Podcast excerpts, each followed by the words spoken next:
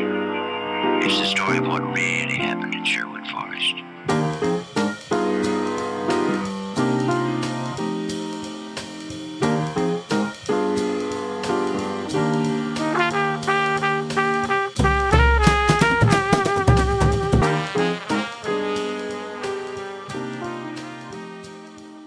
Começar de novo então. Só porque tava clean. Vamos lá. É, beleza. Fala galera, tudo bem? Aqui é o Beto e bem-vindos a mais um Sunday Service. Hoje o Sunday um pouco mais light, só eu, só eu, só eu e o Lug batendo uma resenha suave.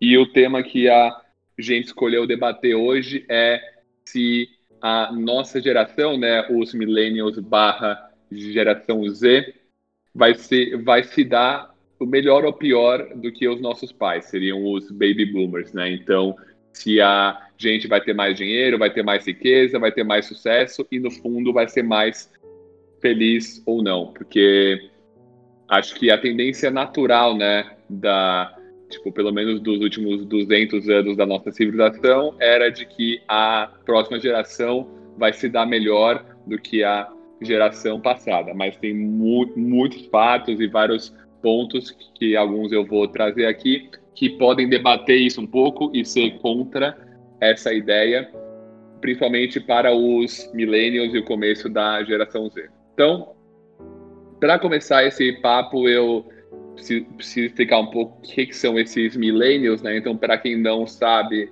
ainda, os millennials são a geração de 1981 até 96, então se você é de 97 ou 98, 99, que nem é o caso meu e do Lug, você é o começo da geração Z, mas você ainda acaba pegando bastante do reflexo dos millennials, então em parte isso se aplica a você também. Então, essa geração dos millennials, né, clássica, que deu tanto debate, tão é, disruptiva, etc., eles têm algumas características, né, que são padrões, né, ou, ou que são atribuídas a eles, que é o fato de que eles são difíceis de lidar, são um pouco narcisistas, são egoístas, preguiçosos, são um pouco arrogantes, se sentem do, donos do mundo e tem essa ânsia louca por ter, por trabalhar com algo que dê propósito e, mais importante, que gere impacto, por mais abstrato que isso seja. É, e qual, qual que é o problema dessa galera que, que tinha tudo para ser a melhor geração da história, tipo, ainda mais com o boom de tecnologia, com tudo rolando? Cara, que teve duas das maiores crises financeiras da nossa história, e, excluindo a Grande Depressão de 1929, que ocorreram num espaço muito curto de, de tempo, que eu estou falando da crise de 2008, do 2009, a crise do subprime nos Estados Unidos, e a crise do Covid que está rolando agora. Então, assim, você pega essa geração que quando estava lá, a a, a galera de tipo 89, 88, tipo um pouco antes, um, um pouco depois, tipo 92, etc. Tinha acabado de sair do mercado de trabalho e boom, crise de 2008. Pô, tipo, pensa, vai ser muito difícil um trabalho bom. Vai ser difícil você se inserir da forma que você queria. Então, você fez uma puta faculdade, seus pais, ou você pegou um puta do empréstimo para fazer essa faculdade, gastou uma grana, chega lá, bum, não tem emprego nenhum para os próximos quatro anos. E aí você começa no, no emprego médio que vai para um efeito de bola de neve. E aí você vai, pegou tipo um, um, emprego médio que foi para outro emprego médio, para outro médio, e aí quando está começando a se estabilizar, finalmente, bum, crise do Covid.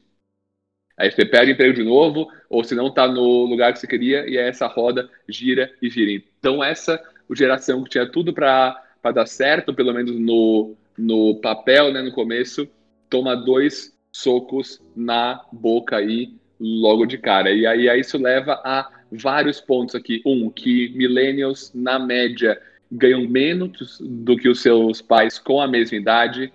Isso é, também você soma desculpa, isso leva também que os millennials tipo, acabam demorando muito mais para casar e ter filhos.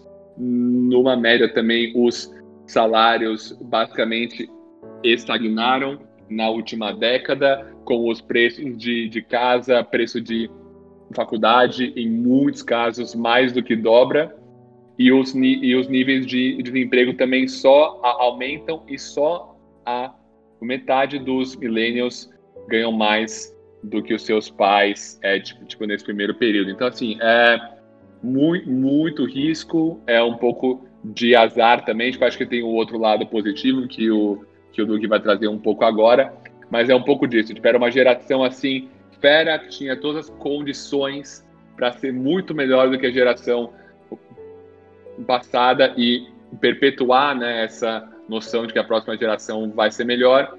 Só que aí acaba tomando duas porradas na cara que vai ter um efeito que vai perdurar para a carreira inteira dela. Fala aí, galera. WhatsApp, é o Lug aqui.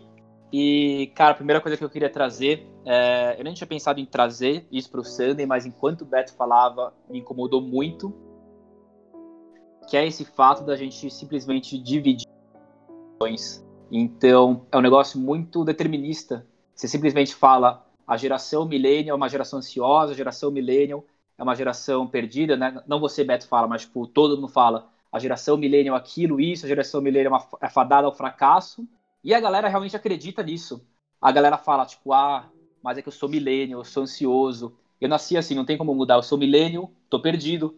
E é, é bizarro como, tipo, num, por mais que, tipo, o, o, mundo hoje em dia, em um ano, acelere muito mais que há 20 anos atrás, demorava 20 anos para acelerar, as gerações continuam sendo divididas né, num período de tempo aí. E, realmente, para mim, né, isso acaba servindo para realmente ser um negócio completamente determinista e servir, né, muitas vezes como uma justificativa para, às vezes, uma falha, né. Vou dar até um, exemplo aqui. Na minha última aula na facu, é, uma das professoras estava perguntando, né, é, porque às vezes a gente tinha dificuldade com EAD e tudo mais, e um dos alunos trouxe, né? Ah, é que eu vi uma pesquisa que a gente só tem capacidade de ficar sete minutos focado em alguma coisa. Como assim, hum. tipo, a gente tem, tipo, a gente nasceu assim? É uma coisa de geração, sabe? Tipo, quando você é fecundado, o universo faz só ter sete minutos de atenção? Ou é, sabe, tipo, um acaso? Justamente, né, realmente, tipo, do descuido que a nossa geração tem cada vez mais, com, tipo, tecnologia, um monte de coisa, descuido com o corpo e tudo mais. Então é bizarro, né? Como tipo, a gente realmente assume que uma geração realmente define a gente, né? Dessa forma tão fortemente, né? Numa questão psicológica. Mas aí, então, voltando a essa questão, né? Eu gosto muito dessa discussão dita com o Beto, a gente já, já teve algumas vezes, porque realmente, ao mesmo tempo, né, que a gente vive num período é, de desgraça atrás de desgraça, não é a primeira vez no mundo, né, que a gente vem tendo problemas, não é a primeira vez que a gente toma crise, pode ser a primeira vez que a gente teve uma pandemia, mas inúmeras vezes a gente já teve diversas epidemias, né, às vezes muito mais mortais que a do Covid. E, e aquele simples fato, né, que ao mesmo, ao mesmo tempo que algumas coisas são destruídas, outras são aceleradas, né? E aí a questão de justamente o que a pessoa, o que o indivíduo faz naquela situação para tirar o melhor proveito dela, né? E acelerar a partir dessa, dessas catástrofes e mudanças, porque como eu falei, muita coisa muda e acelera, e não ficar só se lamentando que aparentemente, né, é o principal problema aí dos millennials. E aí, outra coisa só que eu queria trazer, né, que eu acho que às vezes a gente para pouco para pensar, a gente passa a ficar focando muito nessa parte econômica, né, realmente podemos aí não ter tanto dinheiro como nossos pais tinham antigamente, casar mais tarde, mas realmente tipo, qual que é o propósito né, da galera da nossa cidade hoje em dia?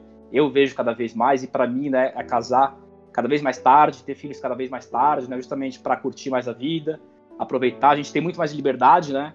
E acho que isso que pega, tipo, a gente tem muito mais liberdade que nossos pais jamais tiveram.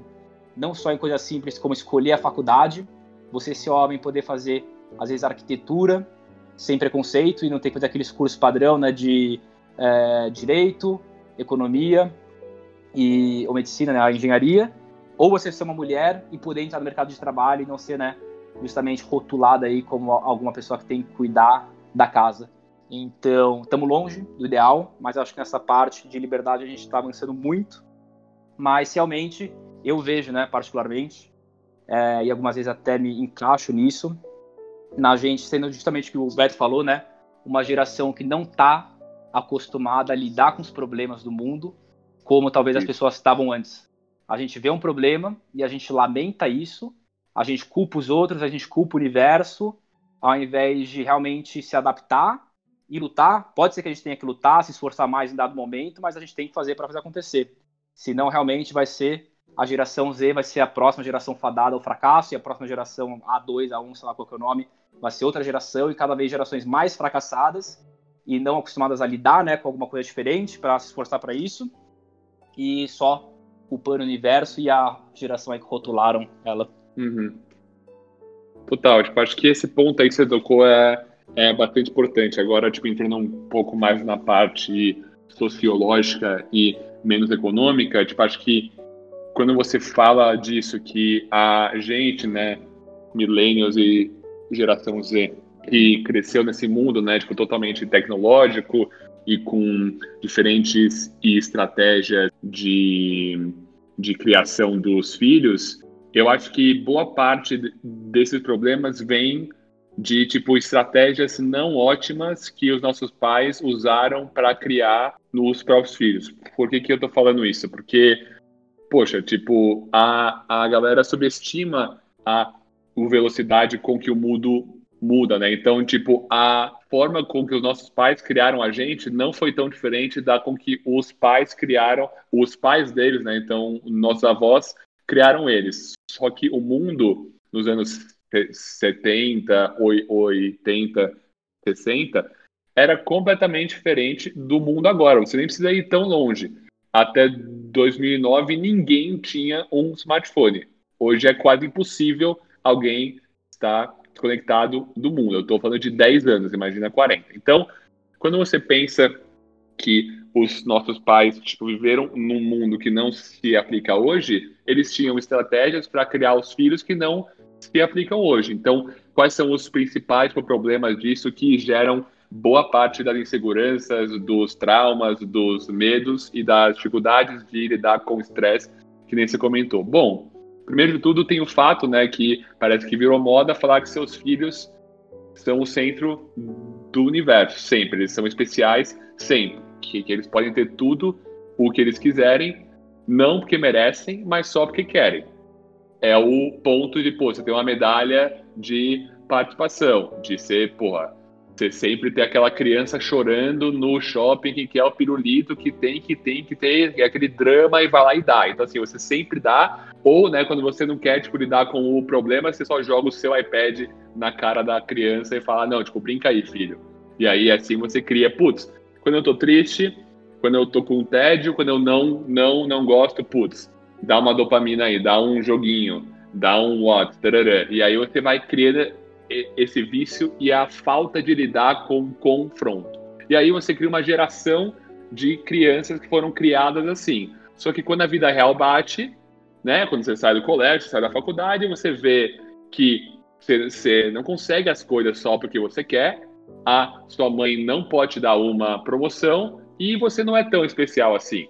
E não é em oito meses de empresa, dez meses, você vai ter um cargo com propósito, impacto e você vai mudar o mundo. Eu falo isso, mas eu sofro disso, tá? Tipo, várias vezes já, já trabalhei em tipo, algumas em, em empresas e, tipo, em vários momentos fala, pô, eu não tô afim de fazer esse relatório, eu não tô afim de fazer isso porque é chato e isso não muda a vida do, do próximo. Mas, mas não é assim que o, que o mundo gira. Tipo, falta muita paciência, porque a gente foi criado num, num, num ambiente que, assim, você sempre tinha uma escapatória. Ou é por tecnologia, ou é os seus pais que te davam tudo. E, assim, não é porque os nossos pais são burros, que não sabem. Tipo, eu também vou ser pai, e eu também vou ser burro, e eu também vou fazer merda.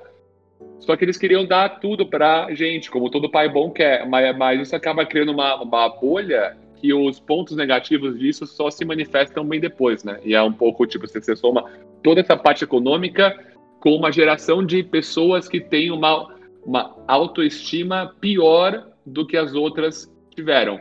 E aí isso cria muitos pontos negativos, que é um, que é um pouco do que eu estou trazendo para bater nos seus pontos aí. Não, uma coisa que eu ia falar para. Acho que junto com o que você falou, justamente dessa, dessa nossa geração, né, que tipo, pô, a gente se enquadra muito também, né? Tipo, quantas vezes a gente não consegue hoje em dia nem esperar tipo, o momento ainda chegar, porque a gente tá tão ansioso, assim, tipo, a gente não tem controle mais da nossa ansiedade nem nada. E é um. Sim. É uma frase muito, muito legal que eu ouvi. Eu, eu, infelizmente não lembro o nome da pessoa para recomendar ela, mas foi de um, de um curso que eu fiz. E aí era uma aula à parte, já com convidado, e ele falou de disrupção. E ele falou que quem tem o papel de disrupção na sociedade hoje em dia são os artistas, né?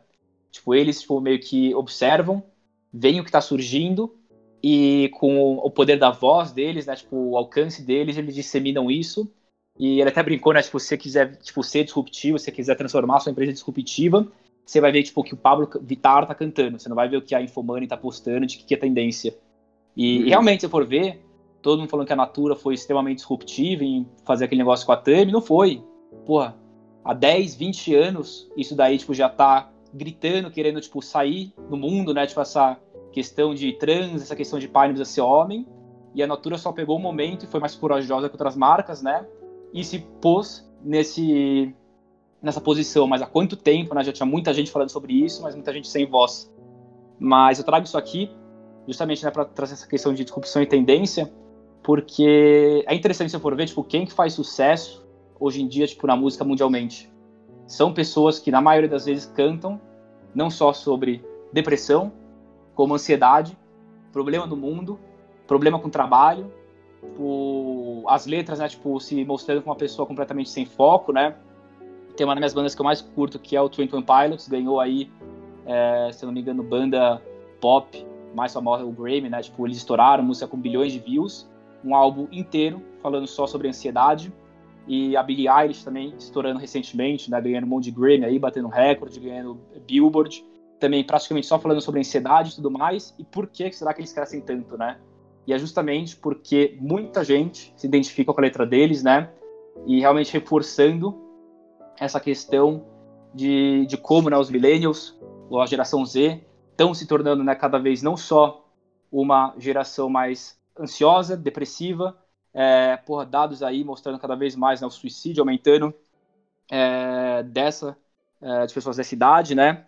E aí a música sendo aí um dos principais refúgios porque, como o Beto falou, né, a gente não consegue nem lidar mais com isso hoje em dia, né? É, a gente realmente está fadado nesse, nesse rótulo, parece, a simplesmente aceitar as coisas e, e achar uma alternativa fácil né, para sair delas, do que lidar e lutar tipo, para algo melhor. Sim, tipo, acho que, assim, para não chover no molhado, né, tipo, acho que a gente até tipo, comentou bastante disso no outro podcast do Dilema da, das Redes com a Mavá, e, um, e também tipo, pincelamos lá no, nos outros, mas o ponto um, fundamental aquilo e que eu o concordo que sim, tipo, a gente está numa situação econômica péssima e muito difícil e que a gente deu azar como geração, digamos assim, e que tem todo esse ponto da nossa criação, que os pais veem os filhos como um produto deles mesmos, né? Então, se o filho não fez uh, INSPER, GV, ou USP, sei lá o que, ele é ruim, aí eu vou ter vergonha de falar com eles para os meus amigos, e aí você passa todas essas inseguranças para os seus filhos, e aí você cria uma, tipo, geração de pessoas muito in, in, inseguras, com uma autoestima baixa, que gera vários problemas no, no futuro, então a parte econômica com a parte sociológica, e mas eu concordo com você que tipo não é um negócio 100% determinista, porque ao mesmo tempo que você tem tudo isso de ruim e todas as partes ruins, quando você pega dados e, e você olha mesmo para as oportunidades, acho que nunca teve um momento melhor na história para estar vivo do que hoje.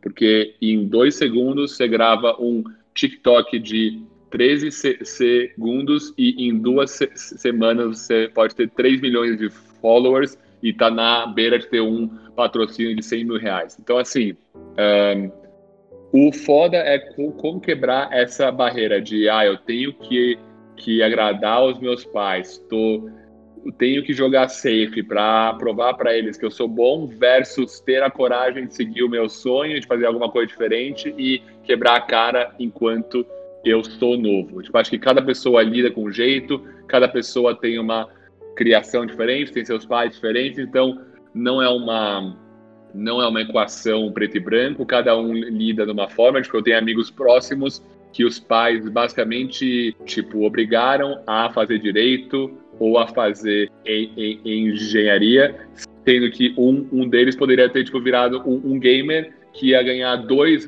milhões por ano e não 10 mil por mês como um advogado. Então, assim, depende muito, não é binário, mas eu acho que tipo, a gente está numa geração que, que pensa mais do que faz, que é muito pensativa e que vai ter que lidar com toda essa balança de trauma versus oportunidade, pelo menos até se estabelecer aí com mais de 30 anos. Não, concordo. E até uma, uma coisa que eu pensei aqui em falar, é, eu acho que a nossa geração e eu, muitas vezes, já, já me identifico com isso, a gente não tem propósito na vida. Não só não tem propósito, como se perguntam pra gente o que é propósito, a gente não sabe definir também. Uhum. E, tipo, a gente não tem propósito, a gente não sabe para onde a gente quer ir. E, e, nessas situações adversas, né, que a gente está tá vivendo agora no Covid, a gente não sabe como lidar. Porque, tipo, não tem uma linha da vida reta, não tem uma coisa estruturada, não tem uma coisa que é sair da faculdade, vou ter um estágio ali me esperando só porque eu tenho um diploma. Cada vez é menos isso. Cada vez é muito menos o diploma que você tem, muito mais quem você é, né? E mais uma vez bater na, naquela tecla do determinismo. Tipo, o seu diploma ele não te determina mais, mas é talvez o que você fez para conseguir ele. O que você fez para até conseguir um, um, diploma, tipo, numa faculdade mesmo ser nomada, mas tipo, como que você chegou até lá? O que, que você fez para lutar? Isso vem contando muito mais, né? E, e parece que não. E parece que, tipo, do mesmo jeito que a, a gente se deixa às vezes se rotular por sou milênio, então sou fadado a isso. A gente também acha que toda a nossa vida já está determinada e fica nessa zona de conforto, né? Que você fala, tipo, como é que eu vou seguir meus sonhos e como é que eu vou seguir, tipo, tentar.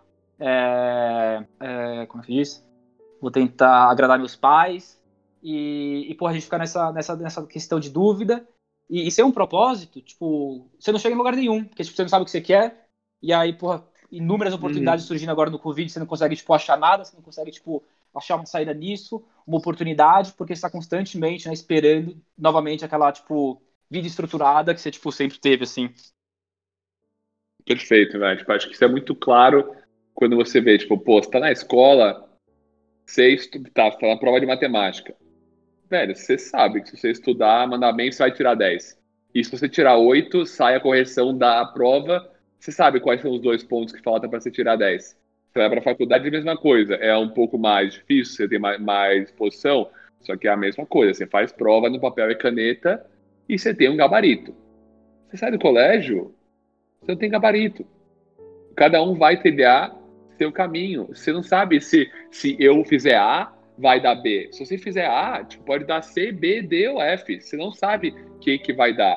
E essas coisas demoram. Então, tipo, eu penso assim, sabe? Tipo, a gente foi, foi acostumado a jogar um videogame que tem começo e fim. Você começa com seu carinha, você vai, tipo, ganhando nível, você mata o chefão, você zerou o jogo. Só que a vida, tipo, pelo menos como se mostra agora, ela é muito mais parecida com, tipo, Minecraft vibes. Tá no mundo completamente aberto, você não começa com nada, você tem que tipo, sobreviver e não, e não tem fim. Seu, seu, seu fim é criar um, um propósito e escolher qual é o caminho que você vai trilhar. Se é ter uma casa, se é ter não sei o quê. Beleza, você faz a casa. Putz, eu quero uma casa maior, eu quero uma segunda casa, eu quero matar o bicho, eu quero não sei o quê. Então, assim, não tem fim. Então, assim, como a vida em si, ser, ser fio e cal, calculista não, não tem um propósito, tipo, ela, ela vale por si mesmo, né? Você fala que, tipo, a felicidade ou a vida vale por si mesmo, a gente que foi acostumado a clicar um botão e saber o que, que vai vir depois, não está sabendo lidar com isso. Porque os nossos pais e avós tinham alguns objetivos macro. Tinha alguma guerra rolando, tinha alguma, alguma de, de, de disputa ideológica grande, tinha coisas macro para fazer parte, tomar um partido e pegar algum tipo de propósito. Com a gente é meio, cara, escolhe uma coisa e vai. Mas, ué, qual coisa que eu vou escolher? O que, que, eu vou fazer? Porque eu preciso agradar os meus pais, preciso mandar bem, eu preciso ter dinheiro, que tá, que tá tudo cada vez mais caro. Ter um filho é, é um absurdo de caro. Escola é um absurdo, fralda é um absurdo, tipo, tudo. E, tipo, fica essa pressão, só que a gente nem sabe qual que é o topo da montanha que você quer chegar. E aí, e aí, como você comentou, na primeira balançada você quer desistir. E eu sofro disso, tá? Eu não tô falando isso com moral nenhuma. Eu até passei por coisas, por decisões de carreira recentes que eu, que eu tomei uma balançada que eu tive que decidir. Então, assim, é um, é um dilema, assim, da nossa geração e que realmente não tem muita resposta e, e que a gente vai, tipo, tem que aprender a lidar. Negócio tenso. Uhum. Ah, eu não, não tenho muito mais para falar. Só vou jogar uma, uma ideia aqui, né? E justamente pegando essa última frase que você falou, que é uma coisa da nossa geração. E é o que eu falo, não tem que ser uma coisa da nossa geração, tem que ser uma coisa tipo minha e uma coisa sua, tá ligado? Porque a partir do momento que fica da, vira da nossa geração, a gente assume que a gente é fadado a sofrer por isso. A gente assume que a gente tipo, foi, nasceu assim, sabe? A gente já tá tipo pré-determinado. E não, tipo, no fim realmente você pensar, você é assim porque você quer. Você é ansioso, você não chegou até os seus objetivos, você tá gordo, você não tá feliz com você mesmo, você não consegue tipo, focar numa aula por sua culpa, tá ligado? Na maioria das vezes. É porque, mano, você, ao invés de estudar, prefere passar 10 horas por dia jogando videogame nas redes sociais.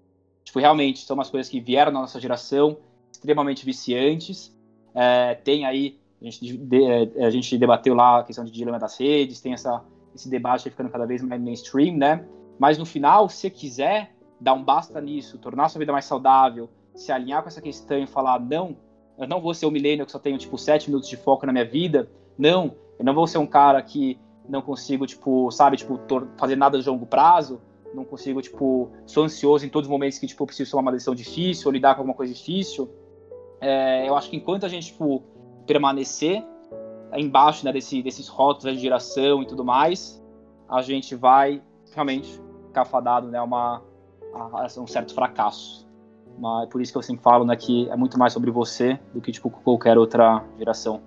Concordo. No, no fundo, é o mercado que decide, são as pessoas que decidem, e o mercado não liga se você é uma minoria, se você tá triste, se você tá gordo, se tá feliz, se tá esperto, tipo, não liga, cada um é cada um, e quem for bom, quem fazer por merecer, vai conseguir, independente de qualquer adversidade. Então, cara, acho que era um pouco dessa reflexão, né, Lug, que a gente queria trazer. Era um papo mais light mesmo, era mais para saber de vocês também. Tipo, a gente quer depois ver no Insta, quando vocês forem falar com a gente, o que, que vocês acham, se a, se a gente está mesmo no buraco e já era, ou se tem alguma esperança para os millennials acharem seu propósito nesse mundo, e se a gente vai ser o começo de uma nova época de glória.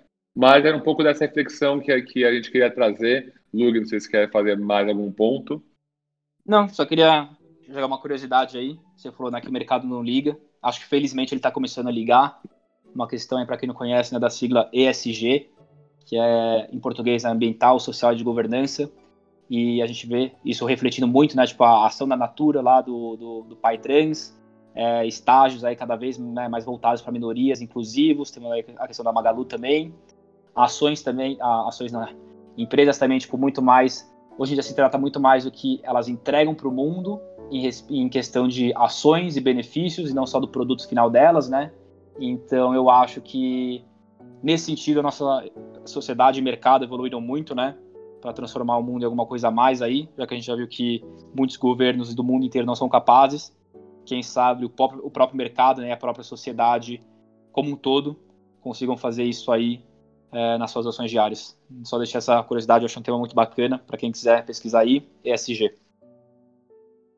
Boa, espero que a liderança, porque no final isso cabe às pessoas, né? Porque a empresa por si só é só uma, só uma instituição fantasma. O que faz ela são as pessoas que estão que estão dentro dela, então espero sim que seja um movimento duradouro e que essa liderança pode ser cada vez mais ativa aí para realmente não ser um negócio só de números, ser um negócio binário e o mercado passar a ligar um pouco e quem sabe essa seja a chave que falta para os millennials serem abraçados e finalmente terem seu lugar aí no mundo. Então, brigadão, Shot, de novo, brigadão pela resenha, tipo, Hoje um papo mais curto e light. E é isso, galerinha. Até domingo que vem. Tamo juntasso. Falou, até domingo que vem. Well, we